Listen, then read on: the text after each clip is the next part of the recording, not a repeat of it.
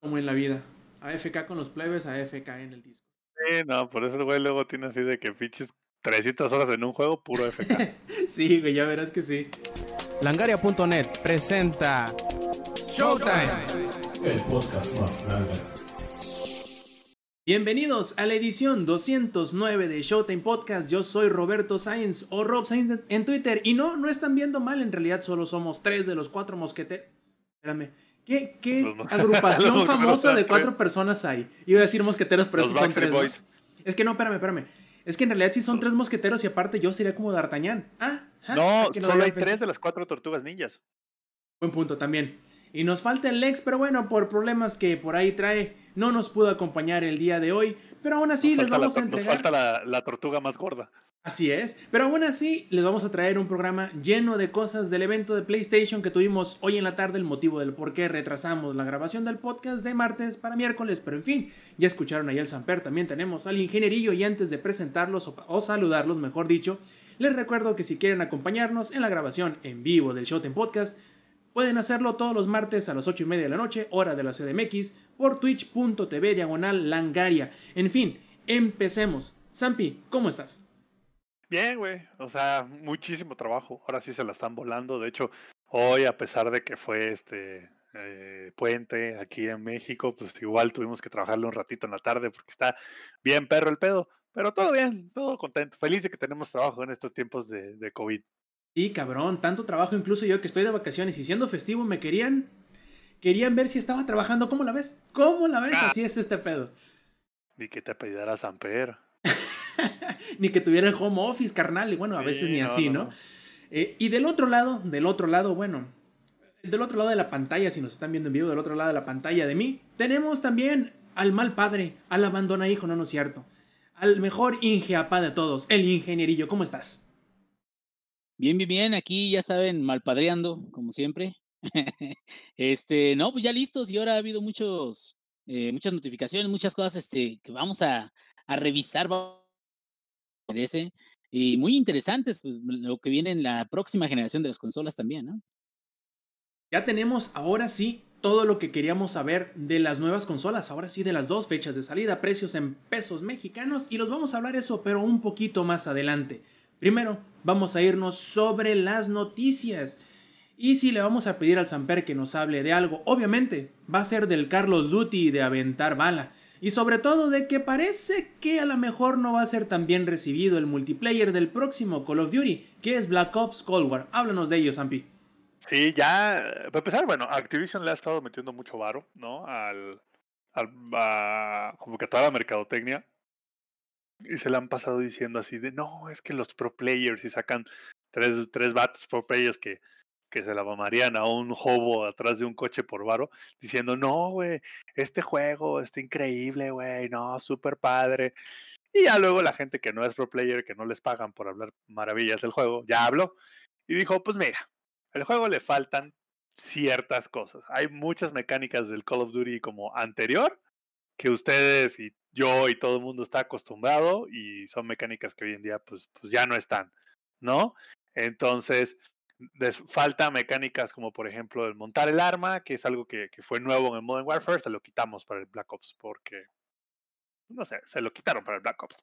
Este, falta temas como este mm, a que cuando te hagan daño, este, no, como funciona Call of Duty, como siempre funciona, es que cuando te hacen daño, digamos que tu personaje como le hace lo que le dicen el flinch, que es como que le hace así. Para los que están en el stream saben qué dice. Entonces, pero básicamente como que le cierras los ojos y, aferras al arma.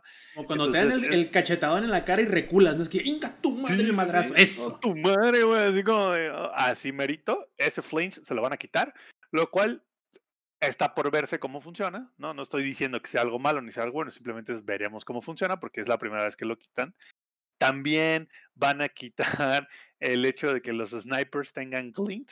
Eh, es algo que, digamos, fue nuevo en el Modern Warfare, pero básicamente si alguien te apunta con, con un sniper que tenga la mira de sniper, este, de hecho, lo que hace es que se ve como que un ah, pues sí, Resplandor. un resplandor, esa es la palabra, como el resplandor así de para que veas que ahí está este el güey, ¿no? Y digas, ah, chinga, hay un sniper que está del otro puto lado del mapa apuntándome, ¿no? Se lo van a quitar también. No sé cómo me sienta al respecto, porque al final del día, sí, yo, al menos en Modern Warfare, sí es una parte del, del juego que ayuda mucho. Sobre todo porque luego te encuentras situaciones donde están los Fish campeando así de que todos con sniper. Entonces, como que eso te ayuda un poco a, digamos, uno, verlos. Y dos, tú como sniper tienes que cambiar un poco tu dinámica porque ya no puedes simplemente estar apuntando así a un lugar porque sabes que van a ver tu glint y la gente ya no va a salir por ahí. Entonces, no soy fan de que quiten esa mecánica, no soy fan de que quiten la mecánica de, que te puedas montar el arma, no soy fan de que van a quitar la mecánica del tactical sprint, que el tactical sprint es básicamente como que una carrerita corta que te avientas, este, eh, que aumenta tu velocidad como un 30, 40% en relación al sprint normal. Dura menos, evidentemente, pero ese tactical sprint es buenísimo porque luego quieres atravesar como del lado izquierdo al derecho de una calle y es así como, bueno, la quiero atravesar en, así que en friega loca, porque pues, me están apuntando a la calle. Entonces usas el tactical sprint como para primero acelerar y luego bajar a la velocidad normal y digamos que sacar un poco de onda a la gente. Lo quitaron. Entonces, quitaron como varias cosas que están core en el Modern Warfare hoy y son cosas que todo el mundo disfruta del Modern Warfare hoy por alguna razón lo decidieron quitar. Ah, otra cosa es que las armas aparecen, no sé si saben lo que es el Airsoft, que es esta como pues como tipo pistola de balines de plástico, que son así como que tienes, obviamente tiene cero rico, son balines de plástico chiquititos, son unas bolitas así minúsculas. Entonces, el rico, el del Black Ops, se siente como que disparas eso porque prácticamente no tiene casi rico en las armas. Entonces, todo apunta, todo apunta que va a ser un juego de snipers. Snipers only. Quick scope all day, 24-7, 360, no scope, niño rata. Entonces, que es algo de las cosas más molestas de Call of Duty. Entonces, el hecho de que lo vayan a amplificar para el juego nuevo, evidentemente al que le gusta hacer Quickscope va a decir es el mejor Call of Duty de la vida, pero a la, gente como a mí que no le gusta hacer Quickscope y casi no usa tanto el sniper va a decir, oh, madre, ahora tengo que estarme contra una marea de gente haciendo Quickscope. Entonces, hay, hay como que cosillas que la neta, si, si de por sí no, no me llamaba la atención, ahorita menos. Es como de, mm, no sé si quiera regresar a, un multijugador en donde los me estaban snipeando 24/7, ¿no? Entonces, no sé por qué lo quitaron, porque volvemos a lo mismo, es como Project Cars 3, que ya sabes que tienen cosas buenas, vamos a quitar las cosas buenas y a poner cosas malas, no entiendo por qué lo hagan, este, pero mucha gente sí expresó así como de, esto es una, no voy a decir la palabra, pero esto no sirve, eso no es el Call of Duty que yo quiero, eso no sé para qué, quién se lo inventó, no sé para qué le quitan cosas que ya existen. Entonces, ah, y lo que, digamos, le vino como que ahora sí, terminar de, de hacer que la gente se enojara, es el hecho de que este, ahorita cuando, hoy en día, pues obviamente tienes los kill streaks, ¿no? Y cuando te matan, pierdes tu kill streak, ¿no? Bien ahí. Algo que van a que quitaron o que van a quitar es que cuando te matan, tu kill streak lo, mantienes. Entonces, eh, digamos que es así como tienes que matar a cuatro para sacar el radar. No necesariamente tienes que matar a los cuatro en la misma vida. Puedes simplemente matar tres en esta vida, uno en el siguiente y ahí está tu radar. Lo cual es un poco. Le quita, básicamente le quita la dinámica de tener skill al juego, ¿no? Entonces, y lo que hicieron fue para evitar que todo el mundo te estuviera spameando así, pinches kills cada, cada 10 segundos, es que hay timers.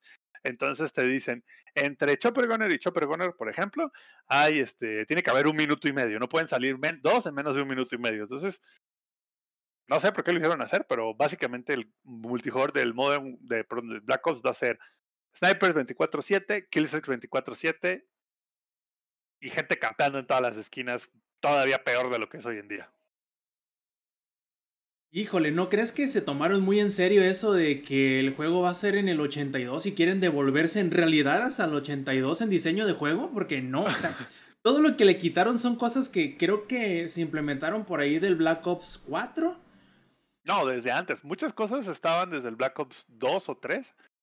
Eh, de hecho, el único, y ahí les va, dato histórico, el único Modern Warfare antes del Black Ops que quitó algunos killstreaks, porque no todos, sino que algunos killstreaks cuando te morías no, este, digamos, no se perdían, fue el Modern Warfare 3. El Modern Warfare 3 fue uno de los pocos, este, digamos que ahí lo que hicieron fue básicamente en ese Call of Duty, si tú escogías un, este, un, digamos, se llamaban soporte y ataque. Entonces, si tú escogías uno de los, de los killstreaks de soporte, si te mataban, no pasaba nada. Podías seguir, digamos que, eh, como que a la siguiente vida no se te reiniciaba. Los de ataque sí. Pero en este dijeron, ching, su madre, todos los killstreaks van a, vamos a hacerlo, este, digamos que no se interrumpan con la muerte. Oye, El acá- Warfare 3 no le fue realmente bien. no Oye. es el Call of Duty más popular. Cuéntame. Justamente acá nos dice Ignil en el chat que por cierto muchas gracias por la suscripción Prime. Te vamos a tener una sección en específico para todos los suscriptores Prime después al fondo o al final del, del, del podcast. Muchas gracias por adelantado. Nos dice él, siento que ese tipo de decisiones cuando mencionaste lo de Project Cars y escuchando lo que dices del Call of Duty es para alargar la saga. Me explico, dice él. Venden estos juegos basura y luego te venden Project Cars 4 con todas las mejoras que habían quitado y así venden más de la saga y esta se extiende. Parece ser que sí.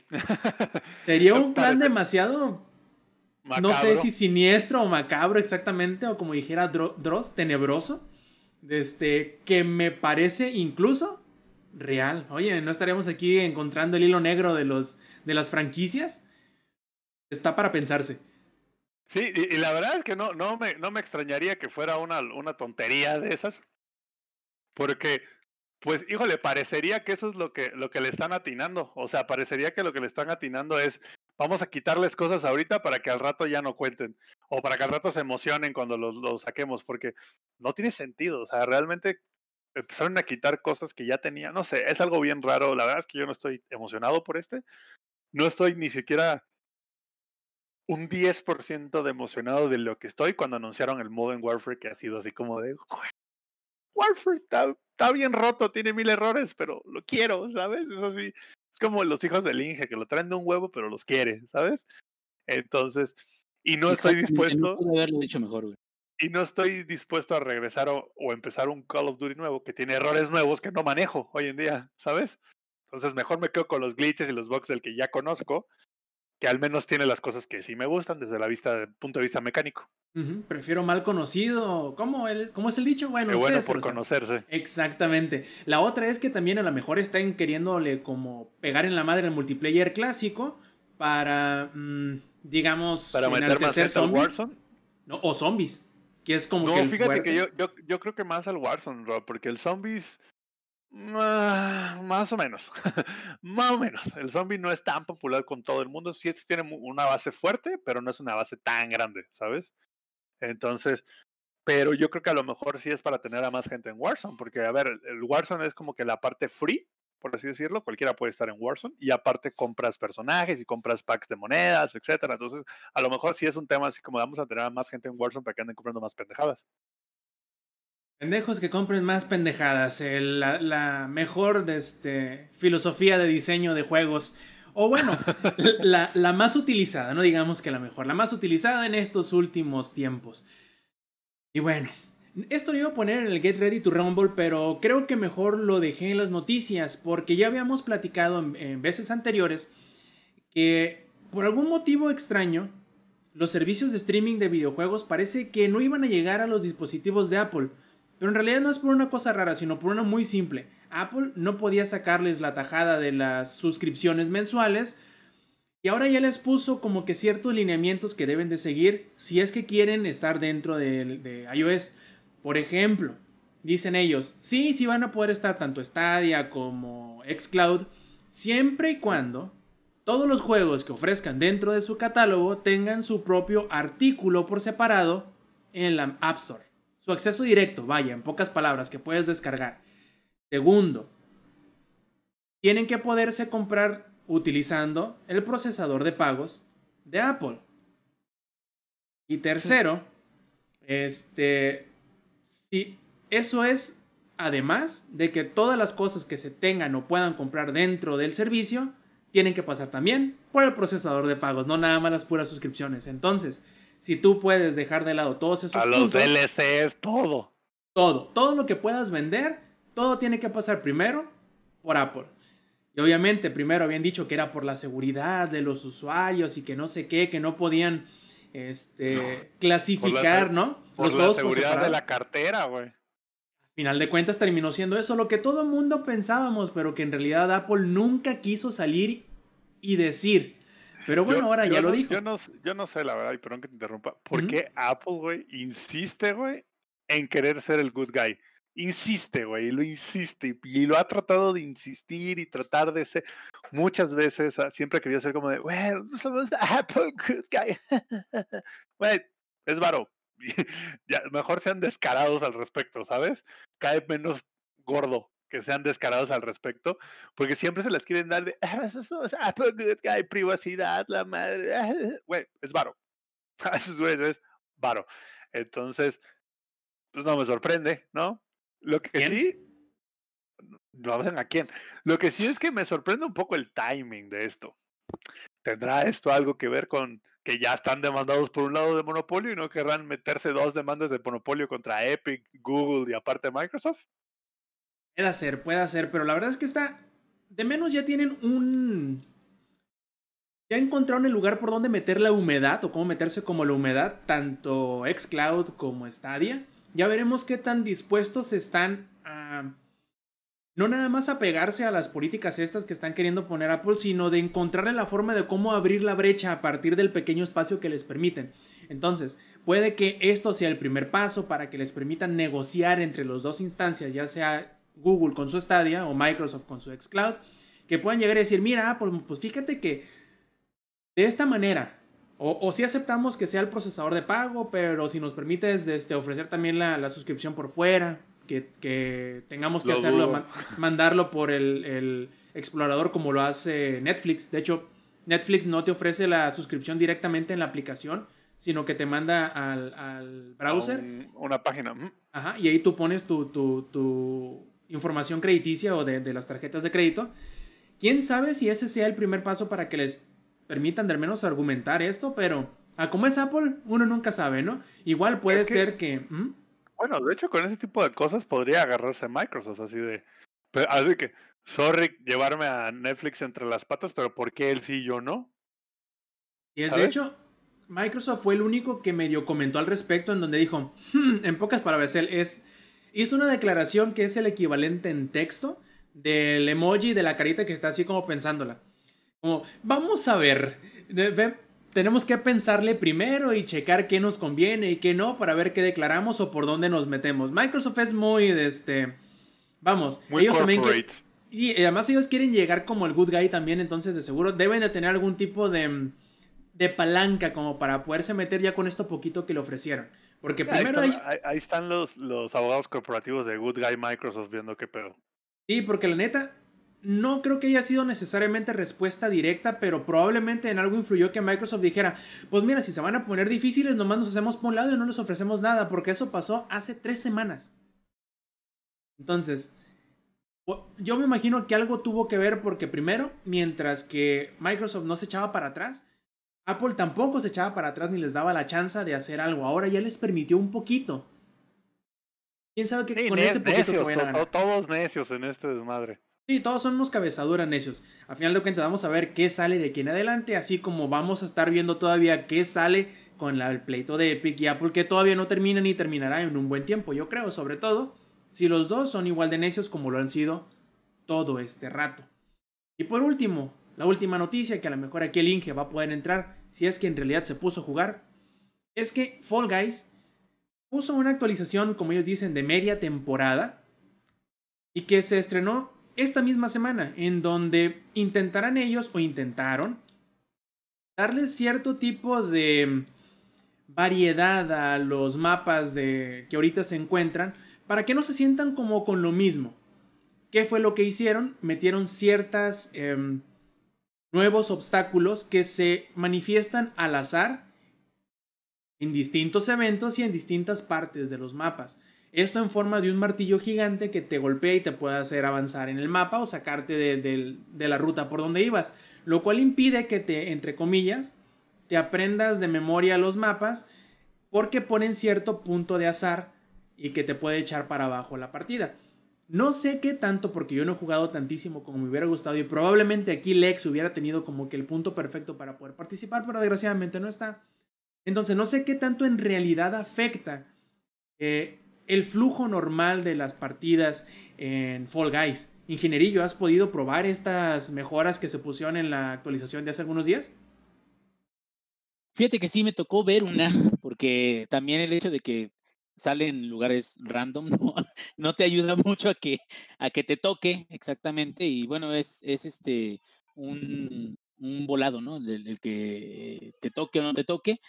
Eh, de hecho, ellos mencionan en, en el eh, tweet donde anuncian que van a, van a poner este martillo que se llama el Big Jirus. O sea, de que ya ves de que el Jit es como basta chingar a tu madre, es como el aventón que se dan entre todos, el pequeño Jit. Este, pero el Big Jirus es este martillo que sale en zonas este, aleatorias y dice es eh, neutral caótico, no es tu amigo y no es tu enemigo.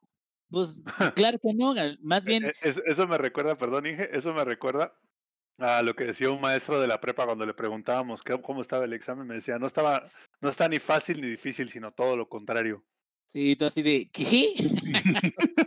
Dígame si está fácil, hijo de la verga. Pero bueno, aquí el, el punto de, de este Girus es como crear un poco más de caos, ¿no? Que era lo que llegamos a platicar en acerca de, eh, por ejemplo, hay, hay ciertas partidas que, que ya habíamos comentado de, de Among Us, donde hay veces que están tan disciplinados los integrantes de la partida que a pesar de que el juego tiene reglas como para hacerte dudar de los demás o para fallar o lo que quieras, es más conveniente que alguien venga y meta su cuchara y haga que todos desconfíen de todos. En este caso, digamos de que si ya están tan acostumbrados los jugadores de Fall Guys a los niveles y ya muchos de ellos están aprendiendo muchas rutas eh, seguras o cómo avanzar o cómo esquivar y todo eso, si metes un elemento nuevo que traiga caos, muchos, muchas personas van a tratar de utilizarlo a su favor y muchas van a fallar tratando de utilizarlo a su favor.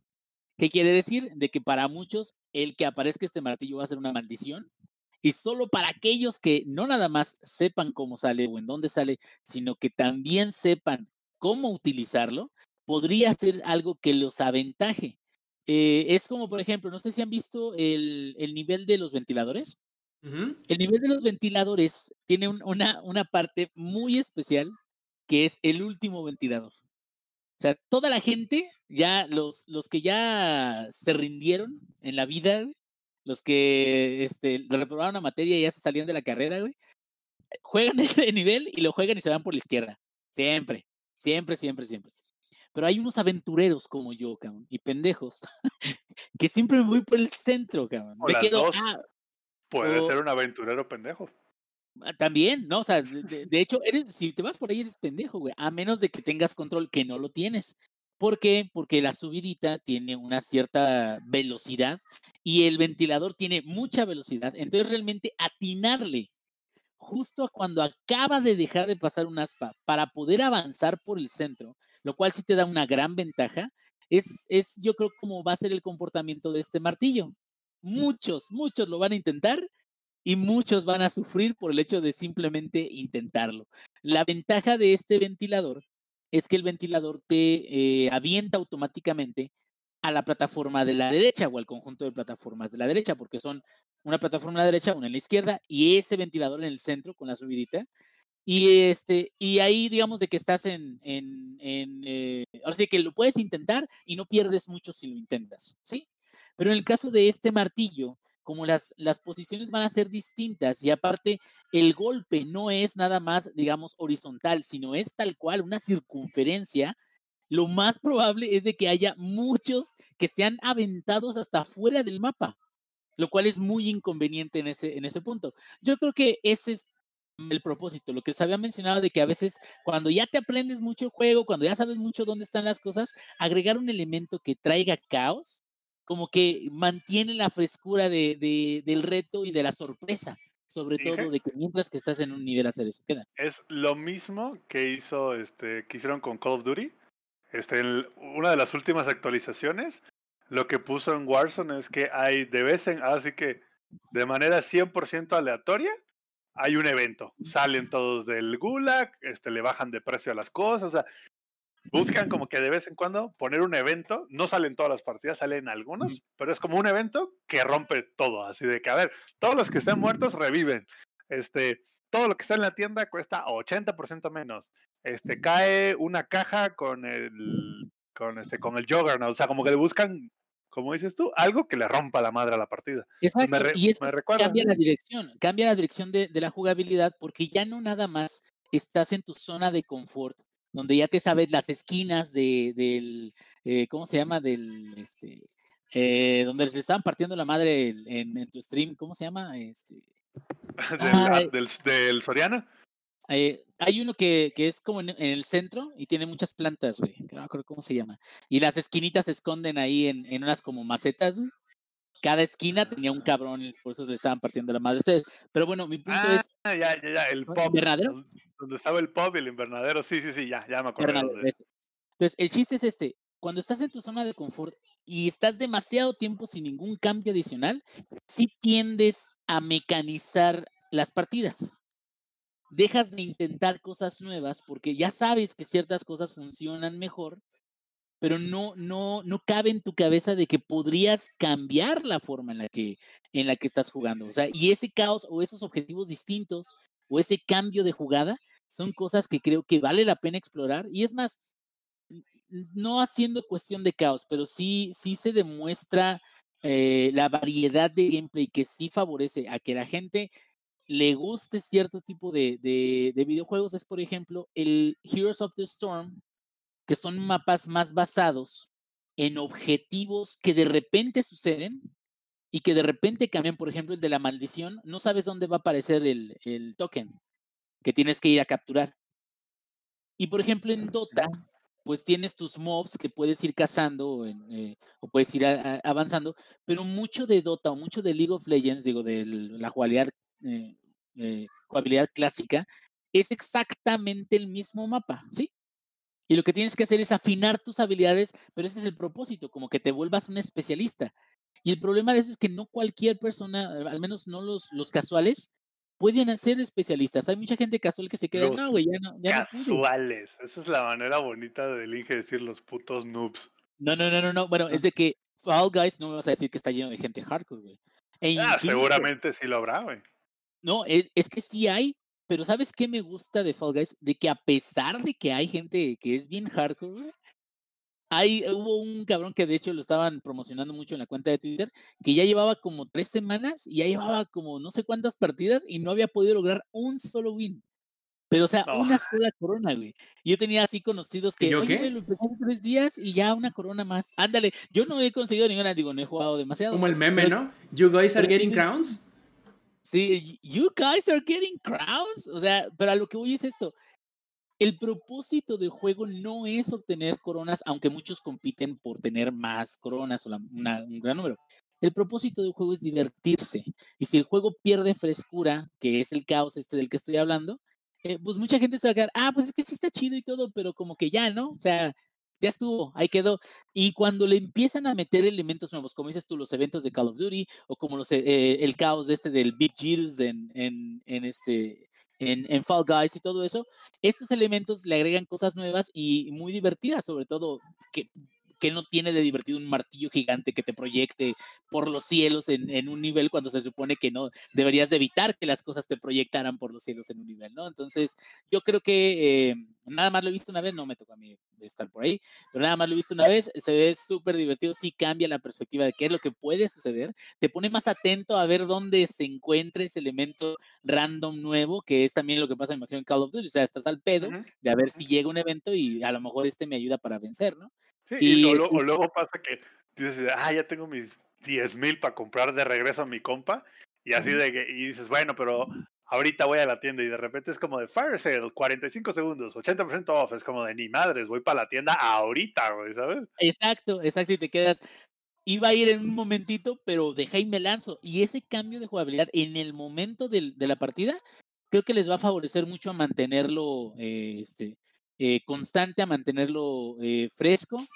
Y es algo que tiene que ser prioritario para los desarrolladores, porque no te creas, a muchísima gente le gusta, pero si únicamente meten cosas como, o sea, si no meten nuevos mapas y meten nada más puro este, Battle Pass y todo eso, yo siento que sí va a bajar en gran número el hype y la base de, de gente que lo continúe jugando a través de los siguientes meses. Entonces, ¿de qué se pueden agarrar? Pueden agarrarse de nuevos mapas, de nuevas eh, jugabilidades y de cosas random como esta que pueden llamar la atención a las personas que ya se sientan un poquito enfrascadas en la mecánica actual. Sí, de hecho, es muy emocionante saber. el Inge, el Inge le está poniendo picante a la vida sexual de fondo. Ándale, Sí, exactamente. ándale, es, es como ponerle picante, como que digas un día, hoy me voy a quitar los calcetines. Así, güey. Ah, a sí, huevo. hoy, me- hoy me voy a vestir de, de Pikachu, güey. Sí, a huevo, a huevo. Y sí, la verdad es, es interesante ver cómo los desarrolladores están buscando la forma de cómo mantener fresco el juego. Claro, ustedes dirán, un juego fresco que apenas lleve dos meses de vida. Pues sí, o sea, formas de cómo hacer que no se sienta monótono una y otra vez eh, la repetición de los eventos que aunque sí van a cambiar para la próxima temporada, que saldrá yo creo que en un par de meses, es importante el que aún después de este nuevo contenido, que también haya formas de cómo, vaya, sorprender al, al jugador que ya se siente que domina los mapas, que ya se siente que domina el juego. Eh, ponerle algo que no necesariamente sea siempre lo mismo, aunque sean diferentes eventos. Bueno, ya veremos qué nos ofrecerá Mediatonic una vez salga la siguiente temporada, pero ya por mientras nos pone al Megamazo, como se llama en español, o Megamarro, creo. Que pues nos sacará una que otra carcajada por ahí. Y pasemos ahora a Next Gen Watch, que en pocas palabras es todo lo que tiene que ver con las consolas de siguiente generación. Primero que nada hay que clarificar que los que escucharon el podcast anterior, recordarles que cuando lo grabamos todavía no conocíamos el precio oficial del Serie X, ni tampoco si se estrenaría el mismo día que el Serie S. Cuáles si teníamos ya la fecha y teníamos eh, el precio al menos en dólares. El día siguiente, el día miércoles después de grabar, nos encontramos con que Microsoft confirmó no nada más que la misma fecha, el 10 de noviembre, saldría también el Xbox Series X, sino que tendríamos ya los precios en pesos mexicanos para ambos modelos, los cuales son Xbox Series S a 8.499 pesos y Xbox Series X con 13.999 pesos, precios estimados. Esto es lo que se me hace muy curioso porque, a diferencia de los precios de Sony, que ahorita vamos a hablar de ellos un poquito más adelante, creo yo que si te metes a preordenar el Xbox Series X o el Xbox Series S en Amazon, primero, todavía no están las preventas y segundo, las que hay están en un precio muy arriba, entonces no sabemos todavía si estos precios vayan a variar por ser un precio estimado. Pero ya los tenemos. Es algo importante, tenemos algo con que primero poderlos comparar una vez que esté el precio en una tienda y con él saber si nos aventamos o no. O segundo, medio prepararnos para cómo va a estar la pedrada del chingazo a nuestra billetera. ¿Qué les parecen los precios, Zampi? ¿Del Serie S o del, o del Play 5? Perdón. Ahorita estamos con Xbox. ¿Qué te parecen los precios de ambos, del Serie S y Es- el Serie X? Es- el Serie X está caro, pero el del Serie S a mí se me hace que es el precio, un buen precio para Latinoamérica, porque ya lo habíamos platicado en, la, en las, este, como que en los podcasts anteriores, pues es como un precio de generación actual, pero en una consola entre comillas de nueva generación, ¿no? Entonces, este, está bien ese precio, me late. No estoy seguro ah, con lo que anunció Sony de- del Play 5. No sé si siga siendo ya un buen deal o no. Pero está decente, sobre todo tomando en cuenta cómo está la economía de México. Está, está decentón. El del Serie X, por otro lado, híjole, o el del Play 5 normal, es un buen de varo. sobre todo porque les voy a platicar y me voy a salir un poquito del tema. Ajá. Les voy a platicar sí, este, como que lo, lo que está sufriendo un compa, ¿no? Tengo un compa que él este, es así como de, güey, pues él, a pesar de que juega en la compu, usa la, pues él vive en un depa chiquito, entonces pues ahora sí que su tele es su monitor, ¿no? Entonces, lo- la, la sala, ahí es donde está el monitor para la compu, ¿no? Entonces, él, este, pues básicamente dijo, bueno, ok, pues me voy a comprar cuando salga la 3080, me la voy a comprar porque ya tengo mucho que no hago upgrade, entonces voy a comprar una tele que me dé 4K 120 FPS, ¿no? Que es lo que da el Play 5 y el Xbox Series X. Bueno, la tele más asequible, asequible, que encontramos en Amazon y en Best Buy y en Liverpool y en todos lados, que digamos cumpla eso del 4K 120 FPS, cuesta 28 mil pesos. Y güey. La más asequible, güey. La ma- y es de 55 pulgadas, güey. Así no- en pocas palabras y en idioma de, este, de, de ciudadano de a pie, la más pinche, pues. La más pinche. La más pinche cuesta ¿Pero qué eso. tiene 8K? ¿Cómo? Perdón, perdón, perdón. ¿Tiene 8K si lo soporta? No, güey, es 4K. 4K, no mames. Y te estoy diciendo que es la más pinche, hijo. Sí, o sea, No, o sea, 4K yo sé, pero me que- yo pensé, la más pinche de las que ya tienen 8K. No mames. No, es la no, más no. Creo que la tele más barata Inge de 8K ahorita cuesta como dos- 280 mil pesos. A la verga. O Entonces, sea, una diga- casa o una tele. Ándale, un coche o una tele, Un güey. depa, güey. Un depa, güey. Entonces, ahí les voy. Entonces, los precios de las consolas es lo que a mí no me, no me inmuta. Como, ah, 14 mil varos, órale. O 13 mil 999, órale. Está bien, güey. 8500, no tienes 4K, órale. Esos precios están bien. No se me hacen caros, sobre todo si lo comparas con armarte tú una compu de similares capacidades. Es más, te va a salir más cara la compu. Está bien. Lo que, lo que está cabrón es, ¿para qué lo quieres? O sea, volvemos al punto que, que volví ahí en un podcast. ¿Para qué lo quieres? Si no vas a poder ver este, lo, lo, que, lo que se supone que es, no lo vas a poder ver. No lo vas a apreciar, ¿sabes? O sea, si tú te compras el Xbox Series X porque es como de, güey, quiero, o el Play 5, porque quieres jugar a 4K 120 FPS, pues bueno, son 14 mil pesos de la consola y, bueno, y 25 mil pesos de la tele, más o menos. Ahí a ojo de buen cubero, ahí este, sacándotela a, a 8 mil pagos en Coppel, ya sabes. Entonces, pero volviendo a tu pregunta, Rob, yo creo que los precios están muy bien. Tanto de Microsoft como Sony son precios, este, digamos, bien competitivos. Un poco caros para México, sí, sobre todo porque si haces la conversión, digamos, directa, Sony le está ganando como 1.500 pesos más al Play 5 digital y Microsoft como 1.000 pesos más, ya tomando en cuenta, ya sabes, tipo de cambio, IVA, pero órale, me laten los precios, son muy buenas consolas y todo, lo que me preocupa son los precios de las teles. Y sí, de hecho, también un punto muy importante, el cual toca acá Ignil en el chat, dice que aún así, sí, está muy bonito todo, lo de las capacidades que tienen las, de las consolas, pero no todos los juegos corren a la resolución la cual están eh, publicitando las consolas, ¿no? Y eso es cierto, no todos los, los juegos lo van a correr. Primero porque a lo mejor no le dan la, la capacidad técnica del motor o lo que sea, van a ser upscale. Entonces, muy probablemente, quizá, la- el dilema de tu compa quizá no fuera tan...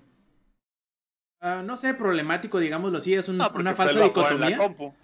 Sí, no, y además que Vaya. es una falsa dicotomía en el hecho de que juegos que en realidad se vayan a ver así, que tú digas, para esto necesito una tele 8K y que la madre no van a llegar en cuanto sale la consola. Entonces, pueden comprar primero la consola y luego actualizar la tele a como les dé entender o como les alcance su billetera, porque ahí en la tele es donde va a estar la mayor inversión, no en la consola. Quizá en esta generación o en la anterior sí fuese la, la consola lo más caro, porque la tele pues de 1080 cualquiera, ¿no?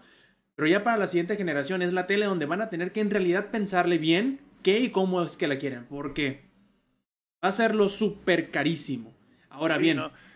De- de- y de hecho, perdón que te interrumpa, Rob, es una Sí. conversación que estaba teniendo con, con mis compas ah, más temprano hoy. Es como de, a ver, Play, Play 5 o Xbox Series X, ¿cuál me compro? El que más te guste. Sí. El que tenga los juegos que más te guste. Tu dilema no va a ser en escoger cuál consola quieres. Tu dilema, ¿sabes cuál va a ser? Encontrar la tele correcta para tu consola. Ese va a ser el verdadero dilema. Yo he estado años queriendo comprar tele nueva, pero la verdad no me puedo despegar de la que tengo. En el sentido de que he visto muchas teles, entre comillas, que ustedes puedan pensar mejores que la tele que yo tengo. Tengo una Bravia de 2006, creo que compré. Mejor sí se ven, la, a lo mejor la pantalla sea más bonita o tú todo lo que quieras, pero hasta ahora para el momento de jugar no siento que me haga falta más. De hecho, también con la PC juego 1080 y no siento que me haga falta más. Quizá porque en realidad nunca he jugado en una 4K de buena gama o con buenas specs que me entregue algo más que una tele de 5 mil pesos que dice que es 4K, pero que en realidad es 10 1080 con el upscaling, ¿no? Entonces, Sí, quizás hasta no amigo. tener. Ajá. Y, y perdón ahí, como consumer advice, eh, ahorita que mencionas eso del upscaling, también ha- hay upscaling para refresh rates. Entonces, si este, si, si Samsung lo, lo vende como un tipo este am, motion rate 120, significa que la tele es 60. Si lo vende con un motion rate 240, entonces la tele es 120 Hz. Ah, mira. Tómenlo en cuenta, así que no vayan a caer en la falsa publicidad. Oh, y otra cosa, si tu tele no tiene HDMI, si esa tele no tiene HDMI 2.1, ma, master, no puedes usar 4K 120 Hz y en algunos casos, si la, te- si la tele es viejita, que no tenga ni el H, porque por ejemplo, hay muchas teles 4K que son oldies, ¿no? Que son como de 2015, por ejemplo. Esas tampoco te van a servir para 4K 60 FPS porque necesitas HDMI 1.4 al menos y esas teles tienen HDMI creo que es 1.2, algo así. Entonces, el verdadero dilema no va a ser cuál consola comprar. El verdadero dilema es cuál tele compro que pueda disfrutar mi consola y que no me la Coppel no me está tocando cada tercer viernes ahí en, en mi casa. Eso va a ser lo cabrón. Pero ¿sabes qué es lo que no va a ser cabrón? El elegir el Xbox Game Pass Ultimate. ¿Por qué? Junto con el anuncio de la fecha de salida del Serie X, Microsoft y Electronic Arts se agarraron de las manitas y se sentaron en un bonito árbol a la sombra, allí en la orilla de un río. Y se besaron. Porque Electronic Arts por fin... Y son este, novios. Así es, y se aman y se besan sus bocas, porque anunciaron que Electronic Arts por fin confirmó el rumor que por ahí había de que EA Play se unirá al Game Pass Ultimate sin ningún costo extra para cuando salga el Xbox Series X.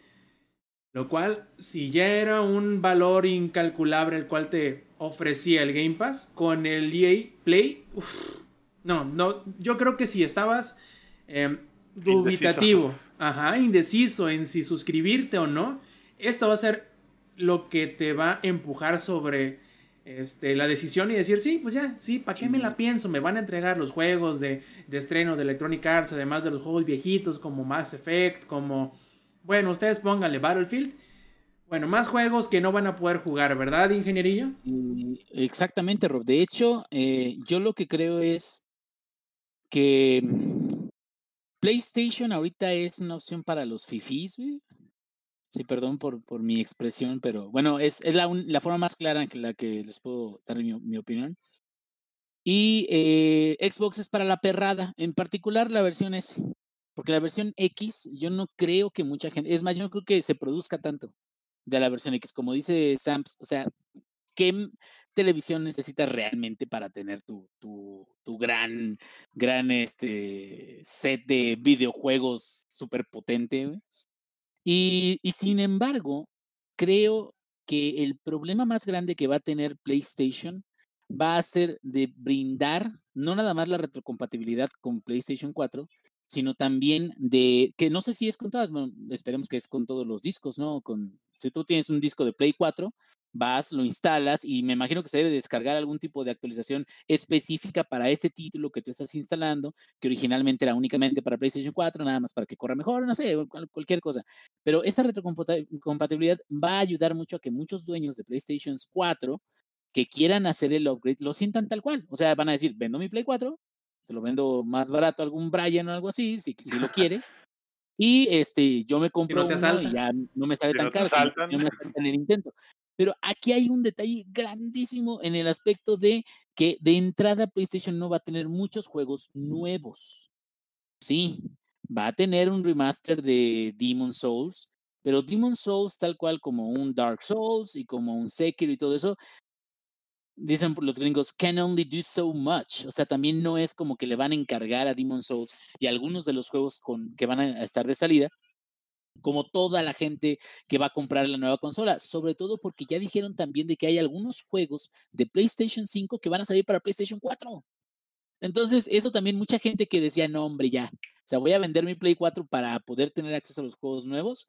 Muchos se van a quedar, a ver, a ver, a ver, a ver, soy bien pinche tacaño, pues mejor me quedo con esto. Y a lo que yo iba con, con esa lucha que va a tener PlayStation hasta que lleguen, eh, no sé, eh, cosas como eh, God of War, que sí, ese sí vende consolas, pero así bien mamalón, güey, bien cabrón. Va a llegar en, en Holiday del 2021, entonces todavía falta Por para que ahora. la gente diga, por ahora, va, todavía falta por ahora gente que diga, sí, sí, tiene su madre, yo este, lo compro porque ahí sale el juego favorito del mundo y lo que quieras. Pero Xbox Series S, con el Game Pass y con EA, va a tener acceso no nada más a una gama amplia de, de juegos, sino ¿qué juego crees tú que le mama a todos los Bryans y Kevins, americanistas y del Cruz Azul y de todas las pinches eh, fanses de las liguillas Yo- yo- Yo, mexicanas? sé, yo sé, yo sé la respuesta. Madden NFL. Obvio. Ah, no, no, no. E- Estaba cerca, cerca, pero no. Güey, si ya trae el FIFA en esa madre, van a comprar más el Game Pass por el puto FIFA que por los demás juegos y ahí tendrían ellos la oportunidad de decir, ah, bueno, déjame probar uno de estos 100 juegos o más 100 juegos que puedo jugar y a lo mejor se empiezan a enrolar otras cosas, pero fíjate, una consola que aproximadamente va a andar como en 9 mil pesos, a la cual no le tienes que meter 1.700, 1.800 pesos por cada título nuevo, sino tú le metes 230, 240 pesos al mes y con eso tienes más de 100 juegos, especialmente donde puedes jugar con el, el dios de dioses Cuauhtémoc Blanco. Ah, no, ya no está Cuauhtémoc Blanco, ¿verdad? Perdón. No, pero Bueno, seguramente sacarán como sí, FIFA Legends All Pack Stars y- 33 y ahí va a salir el Cuau. Pero, el- pero el punto Y, es y el ese, George ¿sí- sí me Fields. O sea, es, es, no sé, es como, como venderle alcohol del 98 a- en, en una junta de doble A. O sea, en chinga te lo van a comprar. O sea, e- e- es una promoción demasiado atractiva. Es demasiado, es más, en Electra, aunque lo vendan a 12 mil pesos, esa madre va a volar, cabrón. Sí, porque aparte el, el Brian va a estar así de con dos asaltos al día Sí, saco lo del Game Pass del mes. Si pongo, si pongo el abono Así. después de, del Como, mini co- secuestro. como nunca eh, han visto el, meme que sale como el güey todo pinche tatuado de Mara Salvatrucha con un lápiz así pensando. sí, así, y, a- bien- y- bien- y abajo así le ponen, pues, pues si le robo nomás el celular no me alcanza. Le tengo que robar Sí, también la sí, cartera. huevo, a huevo. Pero eh, ese es, ese es como mi perspectiva. Creo que ahorita por eso digo, el PlayStation es de fifis, porque a menos de que tú tengas intención de continuar con ese, esa gama, y por ejemplo, el O sea, problema, por ejemplo, O sea, o mí, sea, Inge, Inge, Inge, El ¿Qué? Xbox es el resultado de la 4T. el, es más, el Xbox se va a aprovechar de la 4T. Es más, El el- Xbox yo- es la 4T de los videojuegos. Yo creo, ándale, yo creo dijeron los de los de Microsoft, oh, ese pinche cabeza de Cotton va a partirle la madre al país. Entonces, cuando se dieron cuenta de eso, güey, dijeron, no mames, aquí está el dinero, güey, que es sacar una consola que sí es más potente de la que ya tienen ahorita, que no es tan cara, un sistema de juegos que es muy accesible, con juegos para pinches nacos, como son los del FIFA, y da- también hay muchos nacos que les gusta el Madden, güey, o sea, también no vamos Sí, a decir sí. que no. Sí, sí, No vamos a decir que no. Y hay juegos también de disparos y, y Ge- Gears of War también lo maman mucho los, los nacoretes. Es muy respetable, pero también es como un juego de, ¿ya jugaste el Gears of War, vale? El ¿Ya chiste jugaste? es este, ¿Ya, ya jugaste el Gears? el Gears. Pero el chiste es este. Si la avalancha de gente que ahorita diga, chingue su madre, me voy a comprar un Xbox S que no necesita mm, televisiones especiales, no necesita un set muy mamalón, muy cabrón. Con tu tele que te robaste hace dos fines de semana, güey, con esa tele puedes jugar inmediatamente, cabrón. Inmediatamente, con que tengas internet el que te robas de tu vecino, con eso puedes jugar, cabrón. Y creo que eso es algo que en toda Latinoamérica va a pegar bien cabrón de, de parte de Microsoft. Pero cabrón, o sea, estamos hablando de que sí, hay mucho mamador que "Ah, ya ordené ahorita desde este momento el PlayStation 5 y, y la versión más completa. Y me quedo, la neta, yo tengo juegos eh, físicos. Yo, si me hago un upgrade de, de, de PlayStation, no me voy a hacer el upgrade de estándar, cabrón. Porque me quedo, son 14 mil pesos. Y eso si salen en eso, ¿verdad? Porque puede ser de Sí, que no, no. Sí, ese sí está en. Amazon, de hecho, ya está la preventa de 14. de 14 mil. Pero a lo que voy es, son perdón. 14 mil varos, cabrón. Ya ¿Sabes hice cuánto, mi. cuánto puedo vender mi PlayStation 4, güey? En 5 y si bien me va, cabrón. Y, sin, y, decir, y no trae juegos, y yo, puta madre, y si no en 4 y medio. No, no mames, o sea, eh, creo que sí, a menos de que seas muy, muy fan, Sí, está el cabrón. inicio, el inicio de, de PlayStation va a ser, tengan fe en nosotros comprando nuestra consola super mamalona, recordando los juegos de PlayStation 4, que pueden seguir jugando por la retrocompatibilidad, pero más adelante les vamos a entregar unas cosas bien mamonas, bien chingonas, bien, que van a uta, revolucionar, ok, pero sí es una inversión fuerte y no es algo nuevo por la cantidad de dinero que estás pagando. Y en el caso de Microsoft, siento que se están poniendo vivos para los pobres, para los jodidos, y eso podría ser lo que habíamos comentado en un podcast anterior, como el Nintendo Wii. O sea, el Nintendo Wii se vendió como pan caliente y al rato ya no importaba que fuera tan buena consola o que, o que no fuera eh, igual que las demás en términos de gráficos o lo que sea, sino que por la, el volumen, la cantidad de consolas que, que había en los hogares de todo el mundo, con eso ya fue súper exitosísima sin necesidad de impresionar a las demás en funcionalidad, ¿no? No, Que y yo creo ahí, que por ahí- ahí va ahí- ahí te va. Acabo de hacer un quick, así como que una, una búsqueda bien rápida en Google. HDMI 1.4, que es lo que traen la mayoría de las teles que están en nuestras casas. 4K 30 FPS. Ok, así que ni a 60, cabrones. Y por más que quieran, ¿Vale, no te ¿vale la pena? ¿Vale la pena, güey? Tele con HDMI 2.0 solo te va a dar 60 FPS a 4K. Solo la tele con HDMI 2.1 te da 4K 120 FPS. Ahora, teles 4K con HDMI 2.1 hay 6 en el mercado actualmente. 6 teles, mis chavos. Entonces no 14,000 del PlayStation, son 14 mil más 45 de una televisión, güey. po- pon tú, porque a ver, pon tú que te compres la tele la más pedorra, güey. Aquí, órale, son 14 del Play o del Series X y ahí le van otros 28 a la tele. Pff, ching su madre la América, güey. No mames, una moto itálica, güey. una moto itálica. Dijo, hablando de los Bryans y los Kevin, se van a quedar, no, güey, pues no mames. Eh, yo, la neta, sí creo eso. Va a ser una vendedera No, no, no. gacha. A ver, en el chat me estás diciendo que me ando mamando con los requisitos. Es para lo que ellos dicen que es la consola, güey. Ellos están mami, mami, mira. De que es 4K 120 FPS. Porque si no, cómprate un Xbox One X, que eso ya corre a 4K, a 60. Ellos son los que están así, mira, chingui, chingui, chingui, chingue, tanto Microsoft como Sony, güey, 4K 120 FPS. Ajá, güey, pero nadie lo va a poder hacer. Más allá de que si los juegos no están optimizados, ni la tele te va a dejar. Eso es puro pinche placebo que te andas tragando. Así literal, estás tragando. No, no soy el peor vendedor, más bien soy el, el peor comprador. Yo por eso no voy a ninguna pinche tienda a comprar, porque es como de a mí me la pelan todos los que están en la tienda, eso más que todos ustedes. Entonces, es una mamada, güey, es una mamada. 4K, 120 FPS. Y, y a lo que voy es por qué estoy jodiendo tanto con eso, es porque todo el mundo, o la mayoría de la gente que está pensando en comprarse eso, es por ese, por ese, ya sabes, por ese renglón que dice, güey, 4K, 120 FPS. Y todos, no mames, lo quiero, güey. Por eso. Vas a poder correr, güey. No vas a poder ver. güey. Yo creo que el 80, 90% de los, bueno, el 80% de los mexicanos, porque los demás no están jodidos, no saben si van a poder ponerle gasolina a su carro mañana, cabrón. Entonces, hablando de, de esos términos, yo sí creo que, que PlayStation va a traer cosas geniales. Estoy muy interesado, güey. Pero sí creo que de entrada, la mejor apuesta ahorita es Microsoft. Y hay que ver qué más hace Microsoft, porque no puede vivir nada más del puro Game Pass. No puede vi- vivir únicamente de decir, es de que voy a ir agregando algunos estrenos, pero no, no provocar como cambios grandes en franquicias que valen la pena. O sea, si se quedan atrás, se van a quedar atrás. Y sí, a lo mejor habrán vendido muchas consolas, pero o sea, por eso yo me compré un PlayStation 4 hace dos años, porque era tanto el, el buzz y, era, y ahorita han sa- seguido saliendo juegos buenos como este The Last of Us 2, que sí es un buen juego y que no crea, no mames. Este, que eh, Ghost of Tsushima, eh, eh, Sekiro, o sea, como que han, siguen sacando, y van a seguir sacando cosas que por cierto van a salir para PlayStation 4 también.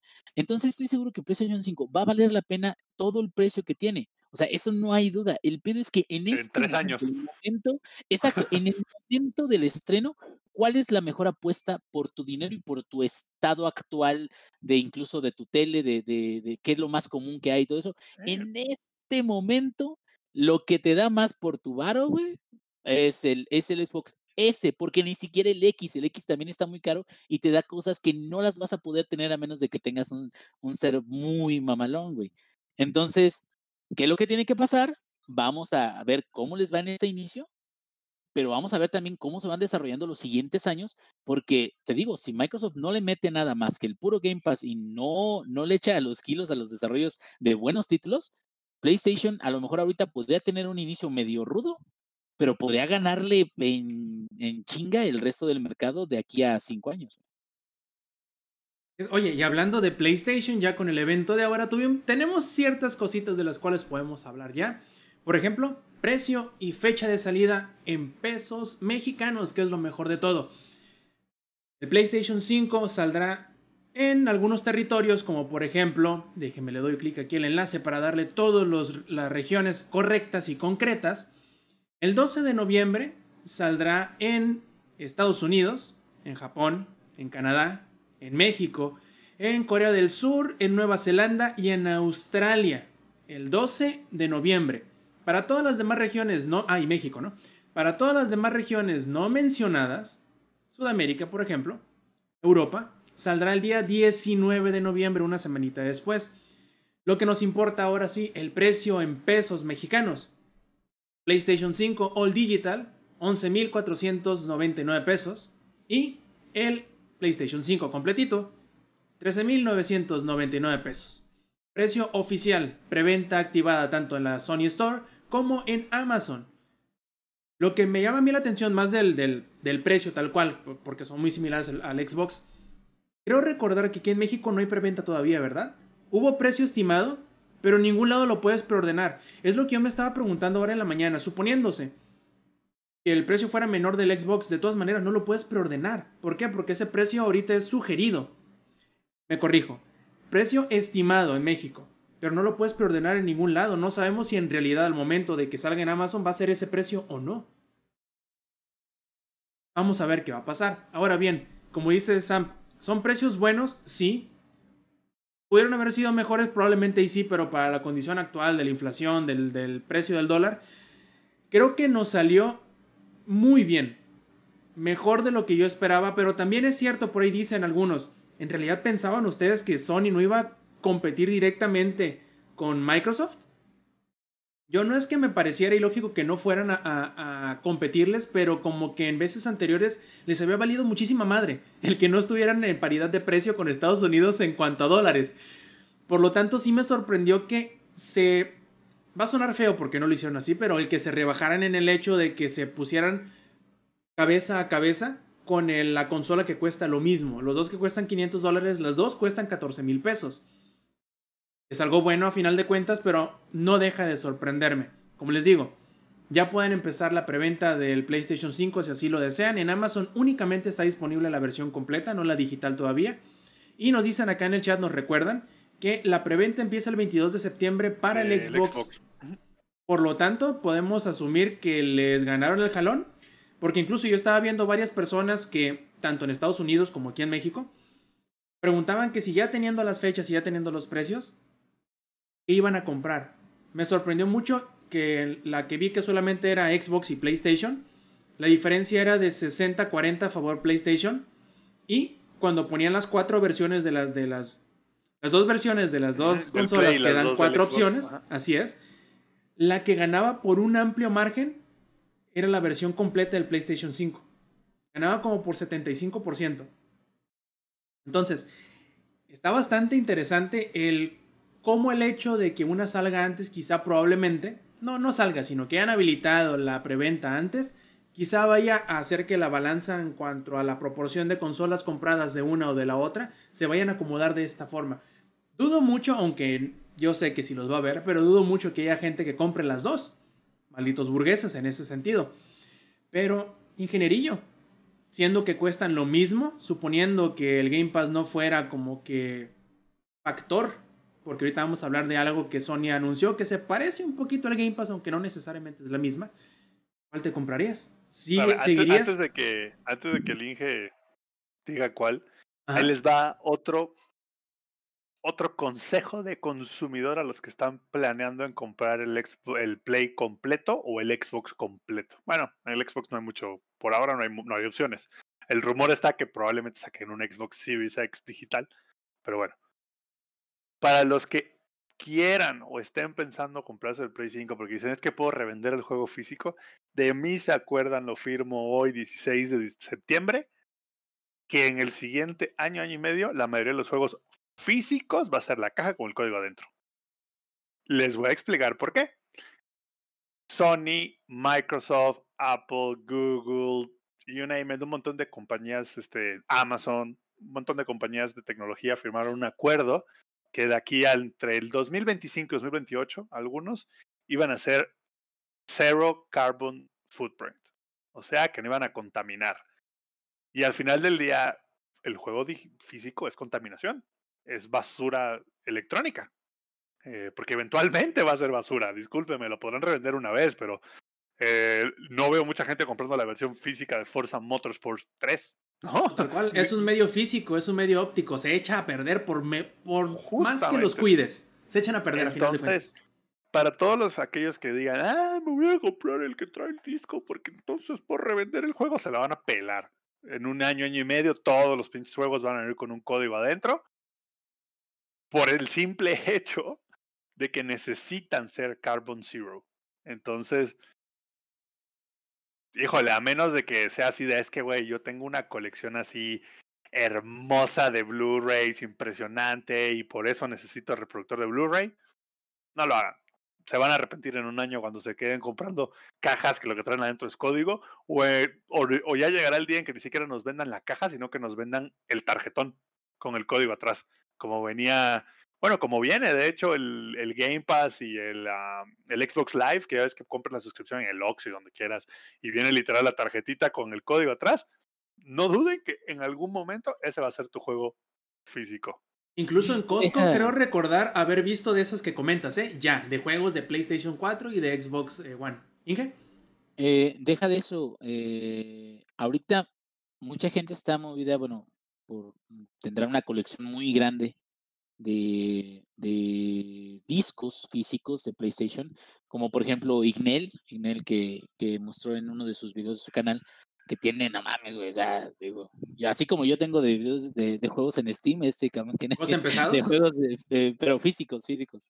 Este, pero el punto es, de la misma manera yo tengo juegos físicos, tal cual, pues me compré, me acabo de comprar hace ¿qué? un mes, mes y medio el, el Yakuza 6 en físico, en el librito, porque te gusta tener ahí esa mamadita y el, y el arte y todo, y está mamalón y está chingón y todo eso.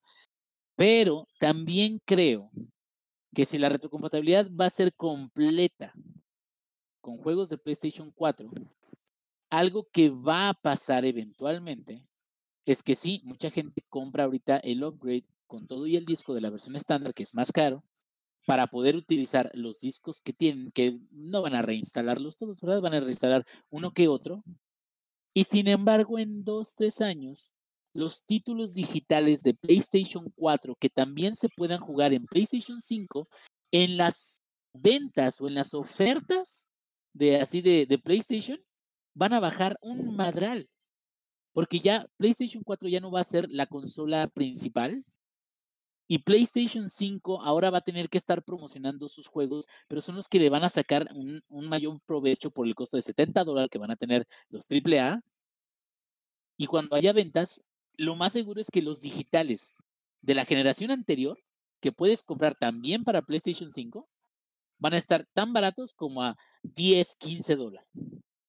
Y estamos hablando de que yo creo de que, no sé, Red Dead Redemption 2 llegue a estar, pues por ejemplo, eh, hubo alguna versión de 12 dólares de, de GTA 5 para PlayStation 4. Y ya sé que ya salió desde hace muchísimo ese juego, pero es donde te quedas. Pero lo van a relanzar, ¿no? Para el Play 5. Exacto, pero a, a lo que voy es esto. El, como dices tú, Zampi, esto del estándar siendo el principal eh, atractivo de poder y de todo eso, y de, y de capacidad de ponerlos físicos, yo creo que sí es algo temporal. Yo creo que va a llegar eventualmente el punto en el que PlayStation diga, aquí se detiene la producción del estándar y únicamente vamos a vender digital, pero mínimo a la gente que le interesó, les vendimos los estándar que necesitaron porque ellos querían el disco. Pero cuando dejó de ser eficiente, cuando dejó de ser ya una situación de este, atractiva, pues sí les podemos vender, como dices tú, cajitas que tengan el arte, que tengan los libritos, que tengan lo que quieras, pero realmente que todo sea digital. Entonces, creo que si te vas, eh, por ejemplo, yo tengo 6, 8 discos digitales, no, como 10, menos como 15. Este, tengo como 10 discos digitales. Yo creo para mí sería más fácil, digo, cuando tenga dinero, porque ahorita no tengo ni madre, para mí sería más fácil, ¿sabes qué? Eh, vende los discos o guárdalos o tíralos después y luego te consigues ese mismo juego, si realmente lo quieres jugar, a 15, 20 dólares. O sea, si realmente lo quieres jugar, güey, en la consola digital completamente. Pero digo, sí, y, probablemente, Inge, ¿verdad? probablemente esto que dices, de que ya sabes, drop out the digital edition, pase en el ciclo de MLK. Para los que no están familiarizados, un ciclo de MLK es dentro de la misma generación de un producto, a la mitad de su ciclo de vida, se hace un update significativo, pero no lo suficiente para llamarlo una nueva generación. Por eso se llama MLK, porque es Midlife eh, Key. Entonces, lo hizo Xbox cuando hicieron más chico el Xbox, lo hizo Sony cuando sacó el Play Pro y también como que lo hicieron mundo. Bueno, el Play 3 tuvo como cuatro MLKs, ¿verdad? Pero básicamente, pues probablemente de aquí a 3, 4 años, porque de los 8 que va a durar la generación, porque yo creo que sí va a durar 8 años o 7, de aquí a 3, 4 años va a ser así como de, pues tenemos la versión digital, tenemos una versión Pro, por así decirlo, y la versión estándar que teníamos hoy va a dejar de, existir. Ya lo hizo Sony, lo hizo con el Play 3, lo hizo con el Play 4, no sería nada nuevo para Sony y tampoco sería nada nuevo para Microsoft, porque no sé si se acuerdan, el Xbox One original es muy diferente a los que se venden ahorita. Y el Xbox 360 original era relativamente diferente a los últimos que se vendieron. Entonces, yo no dude, como dices tú, Inge, que a, que 3, 4 años digan, ah, sí, ¿se acuerdan del Play completo, el que venía con el disco? Mm, ya no. Entonces, si tenemos el digital en 300 dólares y ahora en 500 dólares vamos a tener el Play 5 Pro o algo así. y a tu pregunta, Rob, de con cuál de los dos me quedaría, ahí te va. Yo, yo, yo, yo, desde así de, para mi uso mío, ninguno de los dos. Porque ninguno de los dos lo necesito, ¿no? No, no necesitamos nada, güey. Solo comida y... No, no, no, porque es como, porque es como de, a ver, no necesito, yo no necesito comprar una consola para poder disfrutar los nuevos juegos. Me la pelo. Entonces, pero bueno, hay gente que sí necesita, va a necesitar una consola para poder disfrutar el nuevo God of War, para poder disfrutar, no sé, el Forza Motorsport nuevo, no lo sé, ¿no? Pero bueno, mi, caso, mi, caso, ¿eh? mi caso, mi caso, la pela. Pero bueno, si tuviera que escoger uno, hay dos opciones muy claras. Una, no puedo hacer, no me voy a gastar 30 mil pesos de entre consola, tele o más. Entonces, pues el Xbox One eh, S, serie S, ¿no? Ese, ese es el, el, indicado. Para la gente, neta, para la gente de la 4T, ese es el suyo. Este, y el otro lado es, si voy a invertir en una tele chingona y aparte me voy a comprar la consola cara, el Play 4 digital desde un punto de vista de inicio es el bueno, a la larga el bueno es el Serie X. Entonces, pero al final del día, como decía, decía Rob previo a, la, que empezamos la llamada, la decisión es qué te gusta jugar. Porque las dos consolas por primera vez están súper parejas las dos, en specs, en storage, en todo. Son prácticamente lo mismo las dos, literal solo cambia la carcasa. Entonces, lo que te va a decir, me compro el Xbox o me compro el Play, es qué es lo que juegas.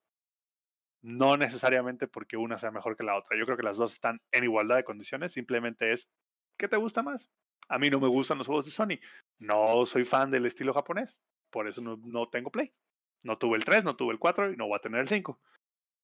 Es cuestión de, de gustos. Es ingenierillo.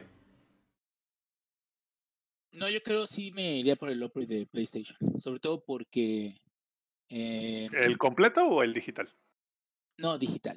Yo siento que es más factible para mí juegos que de plano. Y aunque vende el PlayStation 4, juegos que de plano tenga muchas ganas de jugarlos en el Play 5, eh, sí, yo los, yo hasta los compro otra vez y me quedo, es que realmente qué juego, qué juego físico te quedas, es que no mames, lo tengo que jugar de nuevo. O sea, pero así tal cual, o sea, que es que es una necesidad, como dice Sampi, ¿no? O sea, pues no, o sea, necesidad no es ninguno, cabrón. Pero la idea es esa. La idea es, si me voy a, adquirir una consola, el Play 4 eh, ha sido una excelente adquisición que me ha permitido jugar juegos que jamás habría podido jugar en la computadora.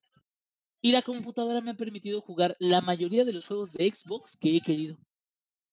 Entonces me quedo que prácticamente con la PC.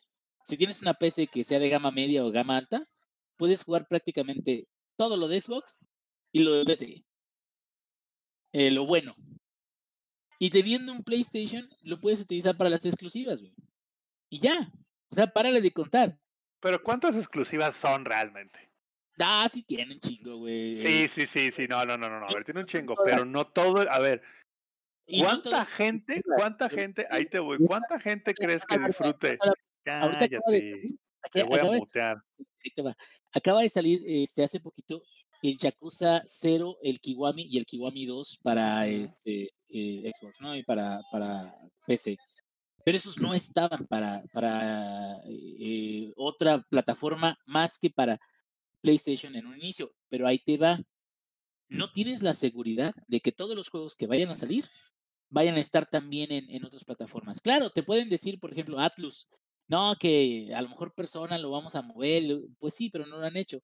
Eh, Sega, no, Sega ya veo que la lana también está en la PC y lo que quieras, ok, chingón, pero no es una garantía de que puedas tener todos los juegos, que por lo que yo he jugado, que aunque esté en otras consolas, lo que yo he jugado en PlayStation, que no podría jugar en ningún otro lado más en términos de exclusivas y eso, la neta yo siento que para mí sí ha valido la pena porque le he metido un chingo de horas que no le meto tantas como en la compu, o no le meto tantas como todos los juegos que dejo empezados de todos los otros lados. Pues, es, obvio, güey. Pues no le. El Play es una buena consola, pero no me la paso en el Play todo el día. Sin embargo, creo que ahí sí depende mucho de qué tanto le metes o qué tanto te cuesta y qué tanto lo aprovechas. Para mí siempre ha sido así con los juegos. Un juego que cuesta, 1800 pesos. Que lo juegues 10 horas se me hace un desperdicio. Pero si lo juegas 180 horas, 200 horas, pues bueno, güey, ya mínimo lo jugaste suficiente y ya, otra cosa, güey. Vámonos, pero valió la pena, ¿sí me entiendes? Entonces. Por eso, Inge. Valió la pena por lo que presentan que no puedes jugar en otros lados. Pero ahí te va. Ahí te va. Sí, tiene exclusivas Sony. ¿Cuánta gente conoces? Porque las exclusivas son de diferentes géneros. Que le gusten todos los géneros de todas las exclusivas. Nadie, güey. O sea, de todas las exclusivas, vamos a poner que el Play 5 tenga. Todos los géneros, güey. Por eso, no, no, no, no, no, ahí te voy. Por eso. Ahí te voy. Tú, vamos a poner, hay 15 exclusivas, ¿no? De las 15, realmente tu estilo de juego son 5, güey. O 6, a lo mucho. Las otras 10 o 9 te valen verga porque pues no, te, no es tu estilo de juego. Te voy a decir Entonces, entonces son 14 bolas de la son 14 bolas de la consola, 28 bolas de la tele y otros 10 bolas para los 5 juegos que quieres. Te voy a decir o sea, frase milenaria, güey. Yo creo que las consolas, de las consolas, las exclusivas de PlayStation valen un chingo la pena y me haría el upgrade al Play 5. ¿Y qué tiene, güey? ¿Y te vas a comprar la tele? No, ¿y qué tiene? No, pero, ah, mi punto es, mi, mi punto es, tiene? no por eso, escucha, mi punto es. ¿Y qué tiene? Oh, chinga, te voy a mutear. mi punto es, son muy caras esas exclusivas para los cuatro o cinco juegos que tiene. O sea, es como el Switch, güey. El Switch es como de, güey, es que lo compras porque te encantó los 10 juegos de Nintendo. o sea, no mames, o sea, vas a gastarte 20 mil pesos por 10 juegos. Es más, ahí les, ahí les va o ya. Sea, no mames. Oye, pues Santi, si se gastan 1700 en tres juegos que son un ROM emulado, ¿tú crees que no se van a gastar más? sí, bueno, la gente de Nintendo de chiquito no le hicieron Yakul o algo así. Pero este. Sí, bueno, y te entiendo perfectamente bien. O sea, creo que la mejor. Güey, sale más barato meterse perico, güey, así se las pongo. Por eso, la mejor opción en términos de costo es hasta meterse perico, güey. O sea, y, y das unos viajes bien te buenos. la vas a Pero- pasar. Pero lo que voy es Bomba. esto.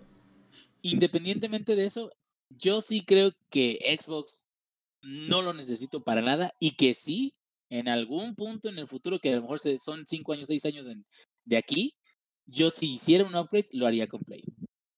Pero Ok. no es un upgrade de ahorita. A eso sí podemos llegar Ah, de no, no, acuerdo. No, no, ahorita, Es un upgrade que va a valer la pena en dos o tres años. ahorita me piden el divorcio, güey. Me quitan No, la no, patria. no, potestad. pero vamos a suponer, vamos a suponer que no te pidan el divorcio. Si tú te compras un Play 5, No, no, no, el, el día de salida, vamos a suponer que no haya pedo con el varo. no, ¿Qué no. juegos hay en el Play 5 el día que No, sale no, que no no, puedes no. disfrutar en los otros?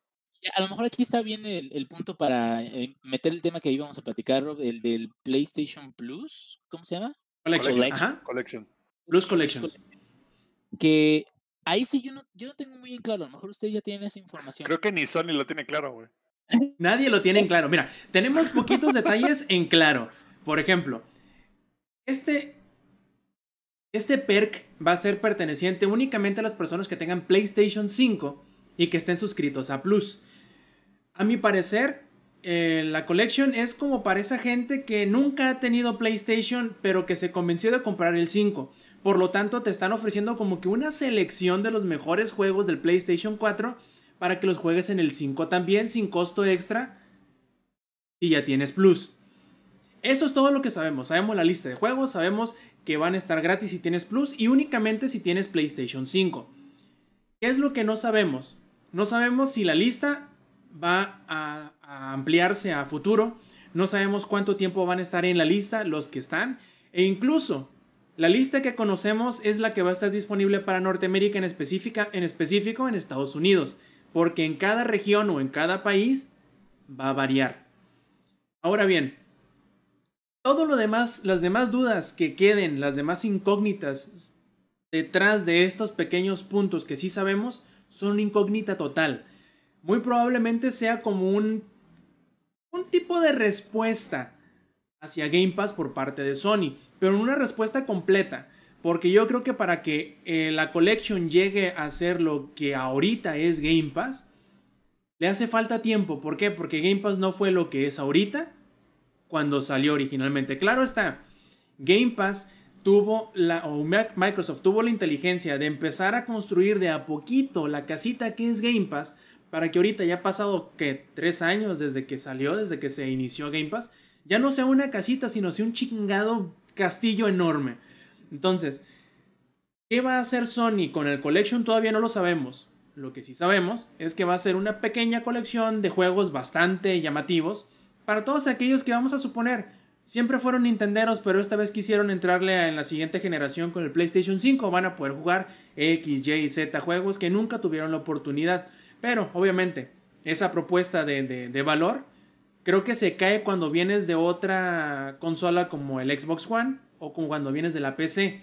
Porque no sabemos todavía si las exclusivas nuevas vayan a llegar sin costo en algún momento o siquiera si van a, bueno, si van a llegar sin costo en su estreno o siquiera en algún momento después de. Pero aún así, creo que es un buen primer paso. Lo malo es que no nos han aclarado nada más. Creo que porque ellos todavía no saben si esto va a ser como un test run o va a ser lo que ellos van a empezar a construir y que va a llegar a ser lo que ahorita es Game Pass, pero en un futuro. Ahí les va, mira. Bueno, por cierto, para los que nos están viendo ahorita en el canal, el Zampi va a virtualizarse en una tienda americana para ver las televisiones de más alta gama y Ya, ya, una- la chingada, ya me hartaron, ya me voy a mi mundo digital. no, Zampi, no te vayas, pero bueno, ahí, ahí les va. L- del- la duda más grande que yo Este es el verdadero futuro, chavos. Para los que están Sí. viendo el stream, este es el verdadero futuro. Y no Sí, ocupas está- tele de 50 mil pesos. Eh, Anda. pu- exacto. no ocupas tele exactamente, pero bueno, bueno. Eh, con, el, con el collection, yo, yo, yo la duda que tengo es, se supone que va a ser como si fuera, es decir, si tienes el plus, te lo van a dar disponible, ¿no? Eh, eh, está listo, está disponible, tienes ahí los juegos más chingones, Editor's Choice y todos, ya, ya los que están ahorita malbaratando en, en la PlayStation Store. Pero mi pregunta es, entonces nada más va a estar la PlayStation Collection para PlayStation 5? Por- Es lo que sabemos hasta ahora, sí, que solo en PlayStation 5. Es un abandono a la gente y es una cachetada en el mero hocico, güey, para los que están pagando PlayStation Plus para el PlayStation 4, porque es tal cual, o sea, le están dando por sin ningún costo adicional a los que tienen la nueva consola, a los que sí tienen varo, cosas que ellos a lo mejor no tuvieron en su momento y que tuvieron que andar cazando en cada uno de los plus, que eh, es he escuchado muchísimas veces, no, hombre, se me pasó el día de lo del juego de Plus y ya, ya se me perdieron los del juego el mes pasado, por la razón que tú quieras. Pero el punto creo que, que sí no es una jugarreta muy amigable para la comunidad en general de PlayStation. Es simplemente un, si te endeudas, bueno, no te endeudas, si compras la nueva consola, ahí sí te vamos a querer un chingo y te vamos a querer tanto que te vamos a dar una colección disponible para cuando tú la quieras. Que creo que sí suena pues no sé, o sea, no, no, no parece como lo que tenemos ahorita, y digo, ya sé que hemos hablado mucho de los contrastes, pero no parece lo que tenemos en Game Pass en PC y en, y en Game Pass en, en Xbox, porque ahí casi, casi Microsoft, digo, yo sé que no llegó a este punto de ayer, ¿verdad? O sea, ha pasado mucho tiempo donde han ido afinando los juegos y todo eso, pero prácticamente sí te dan acceso a juegos de estreno de día uno, sí te dan acceso a una librería grandísima de juegos que mucho es cas- cascajo, pero sí te dan, o sea, como que realmente se nota como que se quedan entre el Game Pass, cabrón. O sea, juégale. O sea, el chiste es que juegues. Es de PC, es de Xbox, juégale, cabrón. O sea, no, no hacemos unas diferencias muy grandes de decir, no, Es no, no, es que... PC, Xbox y Android. No se te olvide. Exacto, y pero el punto es este. Esa diferencia para mí del Collection, del PlayStation 5 al PlayStation 4, sí me hace sentir como el apestado, güey. eh, Hasta que no compre un, un 5. Que Pero hay que tener en cuenta, Inge, que Sony no ha dicho que no ni ha dicho que sí. Es muy importante saber que, que Sony haya dicho una cosa ahorita. Deja, eh, ¿Cómo explicarlo? Sabemos tres cosas del, del, del Collections. Pero las otras 10 cosas que no las conocemos no quiere decir que sean no, porque esas tres sean sí. O sea, que ahorita te digan que es para PlayStation 5, te está diciendo que sí es para PlayStation 5 y en ningún momento te está diciendo que no sea para PlayStation 4. Ahori- Hasta ahora, ¿no? Ya si mañana salen y nos dicen, no, pero es que no va a estar disponible para PlayStation 4, pues quedo como un pendejo. Pero para ahorita, en este momento que lo estamos grabando, no sabemos si sí o si no. Sí, claro, así a, bote pronto, sin tener la confirmación de que también va a estar para PlayStation 4, claro que es normal que te vayas a sentir, como bien dices tu ingenierillo, como el apestado. Pero hay que tomar en cuenta también eso. El problema de la collection, para mí, la más el más grande problema, es todo eso que se dejó de lado y que no sabemos si sí o si no, que no ha sido claro. Bueno, no, no necesariamente que no ha sido claro, sino que no se ha explicado por completo Sony en qué es lo que pretende hacer con el collection. Yo creo que va a llegar a ser lo que es Game Pass hoy, pero le va a tomar tiempo llegar. No va a ser el 12 de noviembre que salga el PlayStation 5, Collections no va a ser lo que es hoy el Game Pass. Pero dado el tiempo, como tú bien dices, y en general con la consola, dado el tiempo, va a llegar a serlo. y- y Así como el... Ujú. como dice Rob, eh, cosas que no dice Sony y que pueden cambiar, es por ejemplo todos los títulos que nos dimos cuenta que pensábamos que nada más eran para la nueva generación y que en realidad también van a salir en versión para PlayStation 4.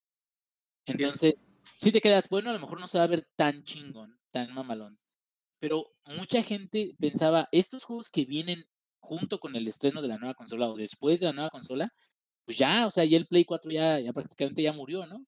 Y lo cual ahorita lo han sacado por la razón que sea, pero es un ejemplo de lo que acabas de decir, de que no necesariamente el hecho de que no diga eh, algo Sony quiere decir de que se compromete a, lo contrario. Es decir, si no dice que, que el Collection va a ser para el PlayStation 4, no significa que esté diciendo que el Collection no va a ser para el PlayStation 4.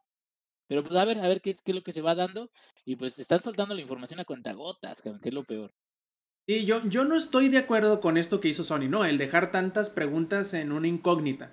Me gustaría que fueran claro, que dijeran lo que sí, sí y lo que no, no, y que no nos dejen en ese entremedio en el que no sabemos si sí o si no.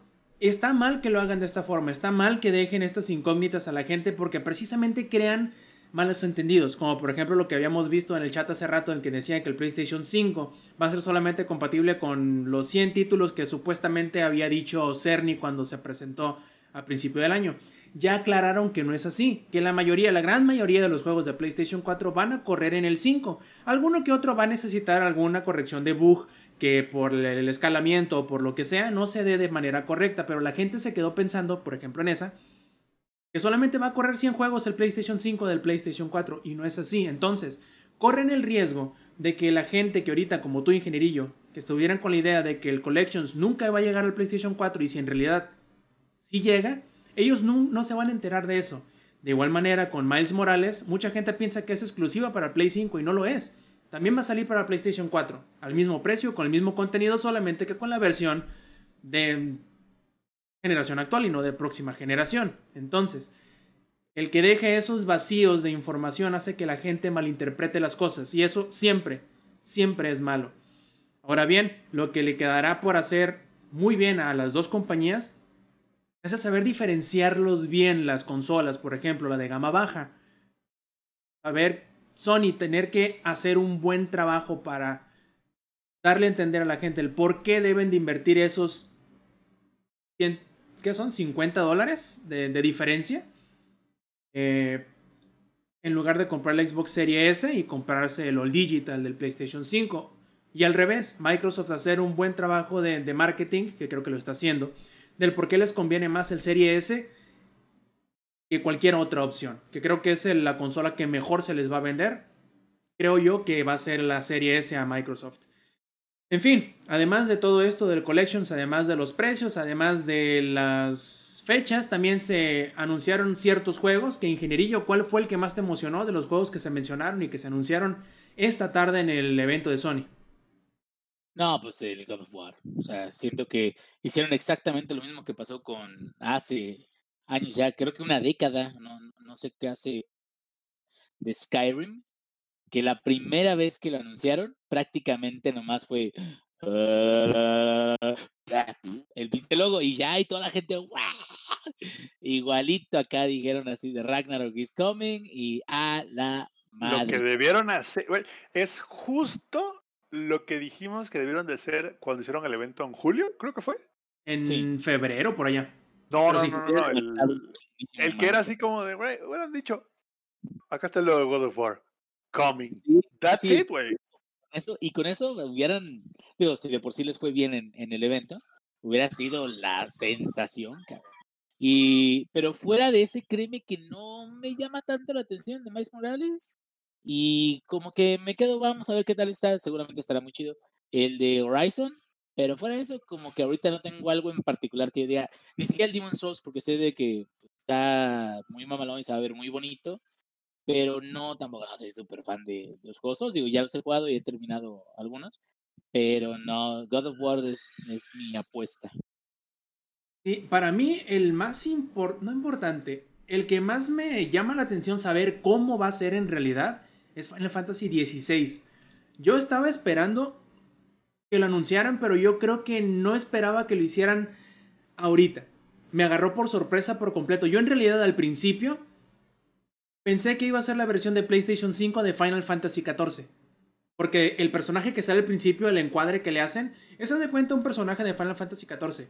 Y tiene mucho sentido porque el productor del juego es Naoki Yoshida, que es el director de Final Fantasy XIV, quien llegó a sacar del hoyo a Final Fantasy XIV.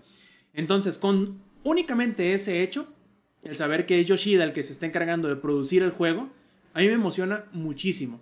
La única cosa que me hubiera emocionado probablemente más que eso es si Yoko Taro, el director de la serie de Nier, se hubiera encargado de este, que yo creo que ya les hace falta entre darle algo de Final Fantasy a Yoko Taro Nada más para que se den cuenta lo que puede lograr en esa, mm, no sé, en esa serie de universos. Pueden darle un spin-off, puede darle algo así, y yo creo que va a ser un juego increíble. Pero bueno, Final Fantasy XVI a mí me llama la atención, sobre todo por el hecho de que es un juego que vuelve al setting de fantasía. No es un juego cyberpunk, no es un juego futurista, es un juego de fantasía otra vez. Y que yo creo que la va a hacer muy muy bien este Naoki Yoshida. Hasta ahora yo creo que en Square Enix lo que sea que ese vato pida se lo van a dar. Eh, los que no sepan, eh, Final Fantasy XIV en 2010, quiero recordar, Hasta salió... La hija del CEO le van a dar. No, no, sí, sí, te sabes la historia de éxito de ese cabrón, ¿verdad? No, no, no, adelante. Bueno, ese güey era uno de los codirectores del Final Fantasy XI. Él diseñó muchas de las cosas que hicieron grande a Final Fantasy XI. Entonces, cuando salió Final Fantasy XIV, él no estuvo inmiscuido en los roles principales de dirección y producción. Y salió de la chingada. Les, les fue muy mal a Final Fantasy XIV original cuando salió. Este, no tuvo mucha eh, aceptación. Tuvieron que pedir tantas disculpas los directores de, o los presidentes, las partes de arriba, los suits como les llaman, eh, los ejecutivos de Square Enix, que a todos los que compraron el juego y se suscribieron los primeros meses, les tuvieron que regalar la suscripción en tanto arreglaban el juego porque prometieron hacerlo. Y el juego lo tuvieron que rehacer prácticamente desde cero. Tardaron tres o cuatro años en hacerlo, pero cuando salió, desde que salió hasta ahora ha sido un chingadazo. Cuando Eh, tienes ah- que rehacer la tesis completa, dices, ¿sabes qué? Ya. Sí, cabrón, Otra ¿no? Y- la tesis, no hay pedo. Y además que te den así como que los, los, el reconocimiento máximo, tanto así te digo, es el MMO más exitoso ahorita. Eh, Es de los pocos que sigue con suscripciones mensuales y que la gente cagada de la risa lo paga. Y es de los más poblados hasta ahora, la verdad es... ¿Qué es eso, güey? El Inge va a empezar con wow. No, no, no, no lo digo por wow, pero fuera No de me- wow no hay otro. No me he animado al Final Fantasy XIV, pero sí me lo han recomendado muchísimo, muchísimo. Es buenísimo. no sé, ya, ya pagar, sí, métele pagar el Game Pass y ya lo van a subir de precio, güey. Entonces, no sé, güey, ya, a ver qué, a ver, a ver qué Ay, sale, porque ay. Ciento, a ver, 140 pesos al mes. El de PC, con aparte, este, EA Play, pff, che regalo, güey. O sea, me gasto más en un 12, güey, de victoria. yo también. Sí, o sea, güey, nos sale más caro un 12 de victoria que el Game Pass de un mes. Pero eso es, por ejemplo, en toda la disponibilidad de diferentes juegos. Y no es lo mismo hacer ese gasto, un gasto similar o incluso mayor, por pagar un MMO, porque la verdad es que te tienes que invertir mucho. Digo, vale la pena, si te gustan mucho esos juegos, vale Y mucho la tiempo, güey. muchos quests, historias, eh, a mucha gente le, le encanta los calabozos, los raids, todo eso, pero si vas a pagar la mensualidad de WoW o de algún otro juego, tienes que dedicarle tiempo porque el juego lo merece, pues, porque sí vale la pena, sobre todo si tienen una buena estructura de todo eso. Sí, la verdad yo, quedé sorprendido. Sí jugué bastante rato, bueno, bastante rato, ¿no? Jugué como 4 o 5 meses Final Fantasy XIV. El ingenierillo ahorita se va a cagar de la risa, obviamente, al saber que jugué solamente 4 meses un MMO. Pero con lo poquito que jugué, me convencí de que hizo lo que tenía que hacerse y aparte más.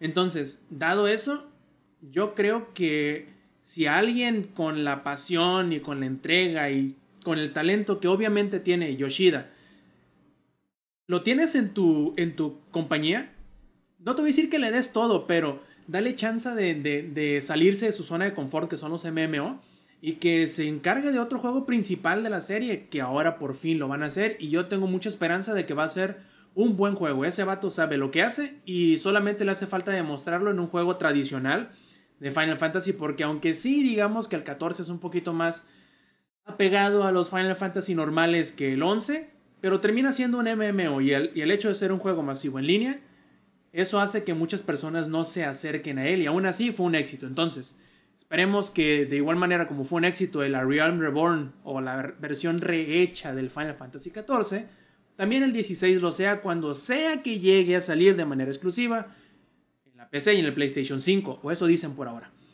O eso dicen por ahora. Más Yoshida, menos Nomura. Estoy completamente de acuerdo contigo, aunque Nomura hizo un muy buen trabajo con el remake del 7. Pero bueno. No sé, ingenierillo, no sé, Zampi, ¿les gustaría que sigamos con los gameplays que tenemos grabados o les parece bien dejarlo aquí a este Showtime Podcast 209? ¿Qué dicen? ¿Qué dices, Inge? No, yo como no tengo gameplays para esta semana, porque la neta estuve bien ocupado con la chamba, ahora sí que como ustedes me digan, yo estaré en silencio mientras ustedes hablan de gameplays. Yo lo digo más que nada por la hora. Entonces, este. Podemos pedirle, por ejemplo, al Inge que nos hable nada más de Rogue Company y cerrarlo con eso. Pero ya sabemos que solamente con preguntarle al Inge cómo estás nos habla tres horas. Así que, ingenierillo, cuéntanos de Rogue Company.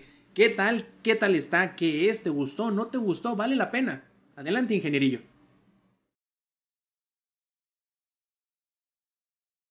¿O está atendiendo a los plebes? ¿O nos está gosteando? O está en mute y no se ha dado cuenta. Es posible también. Ah, yo creo que sí, se le cayó un plebe por ahí.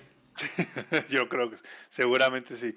Este, yo creo que ahí lo dejamos, Rob. Son casi las 11. La verdad estuvo bien entretenida la, la plática en, en el chat de Twitch. Este, me la pasé re bien, a pesar de que me flamearon un poco. A todos los que me flamearon, ahí está su respuesta. Pero este, pero ahora sí que a los que nos están escuchando en la versión grabada, porfa, dense una vuelta por, por Twitch. La conversación está, está, pero preciosa. Tratamos, estamos contestando todo lo del chat. Es muy divertido, según nosotros. Este, pero bueno, pero sí, continúa, Rob. Nada más quería hacer el, el punto ese de que hoy estuvo muy divertida la conversación. Sí es, pero tienes que dar el comercial completo. Tienes que decir, si nos quieren acompañar en la grabación en vivo del no, no, Showtime no, para eso estás tú, tú eres el talento en este podcast. El Inge y yo nomás estamos aquí acompañándote eh, porque tú eres el verdadero talento. Y, y Lex es, pues es el negro, porque hay que tener Es el, negro. sí, sí, sí, claro, es el que muere primero en la película, como siempre. Exactamente. Es En la fin, cuota de género. Continúo con, con, el, con la perorata. Si nos quieren acompañar en vivo, háganlo los martes 8 y media de la noche, hora de CDMX, por twitch.tv diagonal langaria. También metiendo el comercialote completo. Hemos estado haciendo streams ya bastante seguido de gameplay, tanto ingenierillo como yo. Y creo que será una costumbre que se quedará ya para la posteridad. Eh, sobre todo para grabar los gameplays que les, que les mostramos durante la plática de la reseña de los juegos que hacemos. Y también para entretenernos un poco, sobre todo eh, para no sentirnos tan solitarios al momento de jugar. Acompáñenos y muchas gracias a los que están aquí en el chat. Pero antes de despedirnos y dándole chance al ingenierillo de que vuelva de su deber de padre, vamos a pasar antes de terminar con los saludos y con las preguntas. Zampi, ¿cuáles son tus saludos de esta edición? Pues yo le voy a mandar saludos a toda la gente que estuvo en el chat de Twitch. La neta es que me la pasé re bien con ellos. Gracias por sus comentarios. Me vale madre, la tele sí importa, chingada madre. Este, me la pasé muy bien con ustedes. Este, para los que me estuvieron preguntando por el VR, pronto estaré haciendo streams en VR. Este fin de semana no, tengo que voy a hacer un viaje bien ranchero a Tampico, me la va a pasar bien pedote, pero este, la siguiente semana les prometo que en cuanto regrese de Tampico va a haber este, streams de VR para que si tienen alguna duda, entren, coméntenos. Así que bueno, saludos a todos estos muchachos del chat, también a todos los que nos van a escuchar en la versión grabada.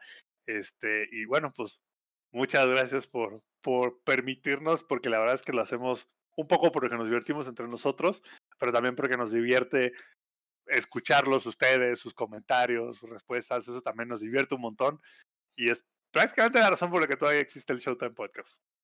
Así es, a ver, ahora sí, ingenierillo, sigues ahí para que nos des tus saludos. O ya te vamos a chingar a tu madre.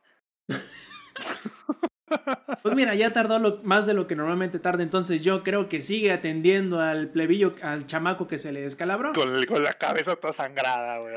Sí, esperemos que no, ¿no? Llorando, güey, lleno de mocos, güey. así, eh, embarrado de pozole y chile en nogada. E- estamos, estamos este, echándole carreta al Inge, pero ojalá y no sea nada de eso, que sea algo más trivial, algo más de, de cagarnos de la risa nada más, que algo en realidad serio. En fin, pasemos, eh, antes que nada, antes de pasar con los saludos y con todo lo demás que los tengo aquí eh, programado para lo último, quiero hacer una especial mención a los suscriptores Prime que han ido cayendo poco a poquito, ya sea dentro de los streams, también como dentro de la grabación. Muchísimas gracias a Omega X0, a Elipso, a Jefestomar y a Ignil que están ahí en el chat. Muchas gracias por eh, otorgarnos su suscripción Prime y ya veremos en qué basura gastamos el dinero que nos, las céntimas que nos va a dar Twitch a partir de ello. Muchísimas gracias nuevamente. Eh, estaremos muy al pendiente de mantener esta lista bien actualizada para todos los suscriptores. Mande, Zampi. Yo digo, Rob, que más adelante deberíamos hacer como aquí en, eh, en el podcast, así de un unboxing de la pendejada que compramos con su dinero. Sí, Compras de cosas en, en, Sí, en Bilibili, Así en... de, compramos una pistola de agua en forma de Pikachu, güey. Algo así. O sea, esas pendejadas se las estaremos enseñando. Tío, o co- ¿Cómo se llama ese? ¿E- ¿El Amazon chino? ¿Cómo se llama? ¿Alibaba? ¿Alibaba? Sí, Alibaba. Sí, comprar no cosen. Ándale, sí, me costó 5 pesos. Es esta cosa, no sirve para nada. No sirve ni para parar el papel, güey. Así es, no, no, no valió la pena ni el, bo- ni el sobre en el que venía envuelto. Y hay cosas así. Ya veremos qué hacemos con, con lo que nos dan, ya sea arreglarles juegos, ya sea comprar juegos nuevos para hacerles reseñas. Bueno, todo para, para darles más contenido a ustedes, que lo disfruten y sobre todo este, que les den el motivo suficiente para seguirnos apoyando y para seguirnos escuchando, que para eso lo hacemos, ¿no? Para, para que ustedes se mantengan entretenidos y sobre todo también porque nos divertimos mucho al hacerlo. Ahora sí, saludos y preguntas. Saludo antes que nada el mandil, obviamente, a mi novia María, que ella sabe que la amo y que ahorita está impaciente, obviamente, porque le conteste algún mensaje de WhatsApp, como es normal. En fin, saludos a mi carnal Rion Jun hasta Japón y a mi compadre Roy Phoenix. Además, Omega X0 nos pregunta, personaje y o enemigo que los encabrone o los haga enojar. Ampi. Jackals Sniper de Halo 2 en legendario. Hijos del mal. Hijos del mal. Traen aimbot, traen wallhack y de repente es como de... "Hmm, Vamos a ver una ruleta, así... Así de la, está rodando la ruleta. Ah, cayó con que hay que matarlo y sales tú como idiota. ¡Ah! Sopas, headshot. Son los enemigos más castrosos del mundo. Los Jackals en legendario de Halo 2. El que haya jugado Halo me entiende. Te dará la Y- razón a ver, Y personaje que amo para completar la pregunta. complementar. Ajá. Y no es realmente un personaje porque uno al final del día lo va como que construyendo. Es este Shepard de Mass Effect. Creo que a pesar de que uno lo va construyendo, Mass Effect 1, 2 y 3, eh, por favor, seamos serios. O sea, Andrómeda. Sean serios. O sea, se- sean serios, güey. Andrómeda es su pedazo de mierda. Pero bueno, 1, 2 y 3. A pesar de que el personaje pues va con lo que tú decidas, siempre creí yo que las opciones que te daban y las respuestas que daba, on point. Y el ingenierillo, a ver, nuevamente, hagamos el intento por tercera ocasión. Ingenierillo, ¿cuál es tu respuesta? No, creo que no, ¿eh? Creo que no. No, Ya- no, se perdió. Ya lo, ya lo perdimos. Ahorita lo muteo y lo bloqueo de, de Discord para siempre. No se preocupen. Lo, lo borramos de todas partes. El Inge ya está más perdido que un cartón de leche abierto dejado en lo caliente aquí en Culiacán. No, hombre, no, no, no, no, no, no. Bueno, en fin, para mí, el personaje más odiado, lo que más me, me encabrone, no es que me encabrone, sino que es el reto mayor que para mí ofrece Monster Hunter y por lo mismo te hace encabronar más, es el Changotoro. Bueno, yo le digo Changotoro, pero en realidad es el... eh, ¿Cómo se llama? Como siempre le digo Changotoro, siempre se me olvida el nombre. A ver. Es el Chango Super Saiyajin. A ver. Super Saiyan Monkey, Monster Hunter. Chango Super Saiyan de la montaña. Rayang se llama, el hijo de su chingada madre. Bueno, te- me encanta y lo odio al mismo tiempo. Es una muy buena pelea. Te ofrece un chingo de dificultad. Te da muy buenas cosas. Pero obviamente en el entretanto de todo eso te hace sacar unos pinches corajotes que no. No te la acabas, cabrón, la neta. No te la acabas. En fin, ahora sí, el saludo a todos los que estuvieron en el en vivo junto con nosotros. Aquí les van. Otro nivel. Ten. Dusty Nance. Ignel 10. El ex que por ahí anduvo lurkeando. Lorx falso. Lurks. Maku TFA. Maku TFA. MTS de Smuter. Y nada más. Muchísimas gracias a todos por estar aquí con nosotros y acompañarnos en este stream un poquito Oye, ater- ¿Ya. ¿Ya dijiste Lick Dalore? ¿Ya? No, pero no, no lo vi. Ah, es que va entrando, mira. Lick Y. Minoc Y Minoc también entró al final, pero entraron.